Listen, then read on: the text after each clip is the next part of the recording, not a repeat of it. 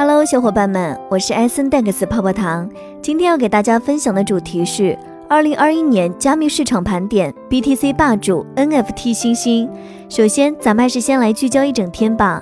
一、媒体消息，俄罗斯政府在杜马成立了一个工作委员会，该委员会与俄罗斯银行的金融专家和立法者举行了第一次会议，开始制定加密监管提案。该提案将于明年二月的某个时间提交议会投票。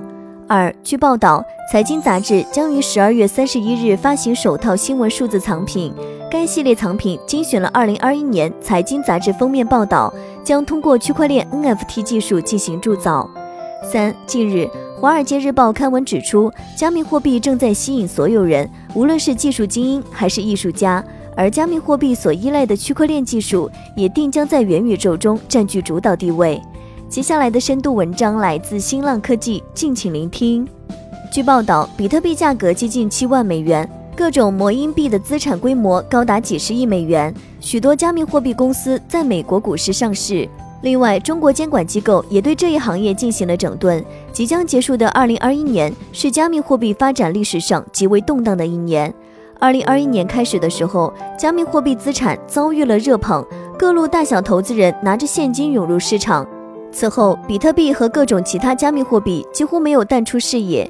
在投资者的日常交谈中，各种加密货币的术语越来越常见。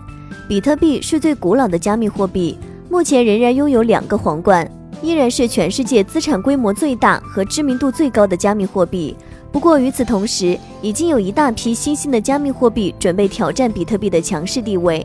从一月一日到四月中旬的创纪录高点，比特币价格疯狂上涨了百分之一百二十。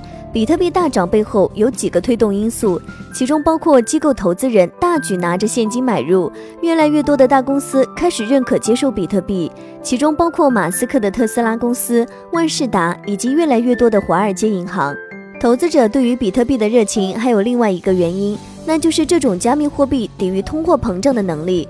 在美国，政府各种创纪录的经济刺激计划催生了通货膨胀和物价上涨。不过，比特币的供应总量受到制约。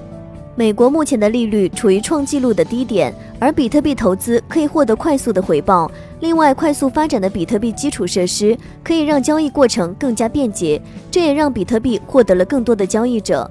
作为比特币在美国社会主流接受程度的一个象征，四月份，美国知名加密货币交易所 Coinbase 四月份在美股成功上市，上市市值高达八百六十亿美元，这也成为加密货币行业市值最高的上市案例。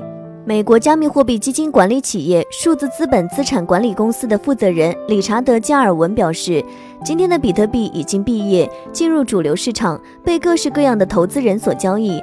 他们都在寻找比特币的致富机会，不过比特币并没有改变剧烈波动的本性。五月份，比特币价格大跌百分之三十五。随后，在欧洲和美国通货膨胀日益严重的背景下，比特币价格在十一月又创造了六点九万美元的新纪录。当然，还有一些名人对比特币心存质疑，比如摩根大通银行的掌门人詹密·迪蒙就描述比特币一文不值。对于进入加密货币市场的新手来说，比特币依然是首选。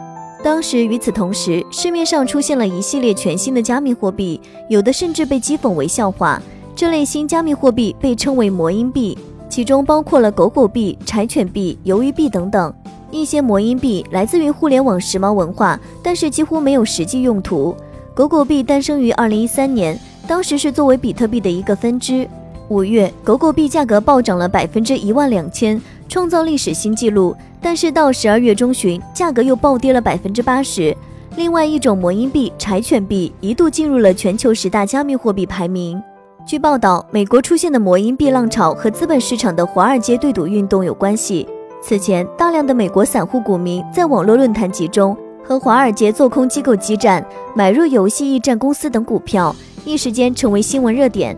受到新冠疫情的影响，许多美国散户股民在家中炒股。后来，监管机构对于某些股票大幅波动提出警告。随后，一些散户开始炒热加密货币。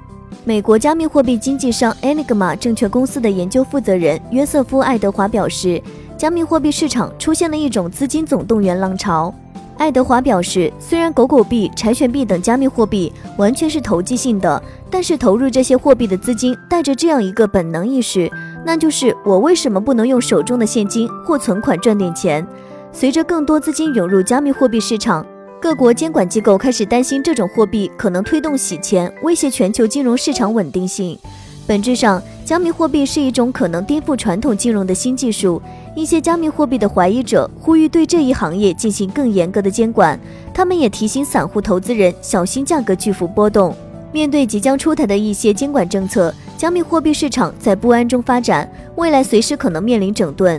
五月，中国监管机构对加密货币进行整顿，这一举措导致比特币价格暴跌一半，并且拖累了整个加密货币市场。ITI 资本公司的全球市场负责人史蒂芬·科索表示，加密货币市场的监管风险无处不在，这是金融市场的参与者每天需要面对的常识。监管机构正在对加密货币市场取得进展，他们已经追赶上来了。在各种魔音币粉末登场的同时，另外一个奇怪的加密货币市场产品进入大众视野，这就是 NFT 非同质化代币。NFT 其实是一些数字代码。保存在区块链的数字账本中，这代表了对某些艺术作品、视频，甚至是推特网站帖子的拥有权。二零二一年，NFT 市场爆炸性升温。三月，美国艺术家 b i p l 的一个数字作品在克里斯蒂拍卖行拍出了七千万美元的价格。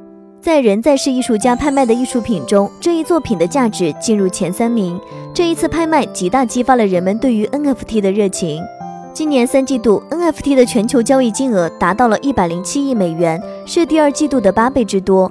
八月份，随着 NFT 交易量攀升，一些 NFT 作品的价格急剧攀升，一些短期投资人在几天内，甚至是几小时内迅速卖出锁定利润。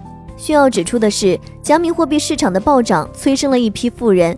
另外一些预言指出，在未来的在线虚拟世界中，NFT 将占据中心舞台。这两个因素也推动了 NFT 投资浪潮。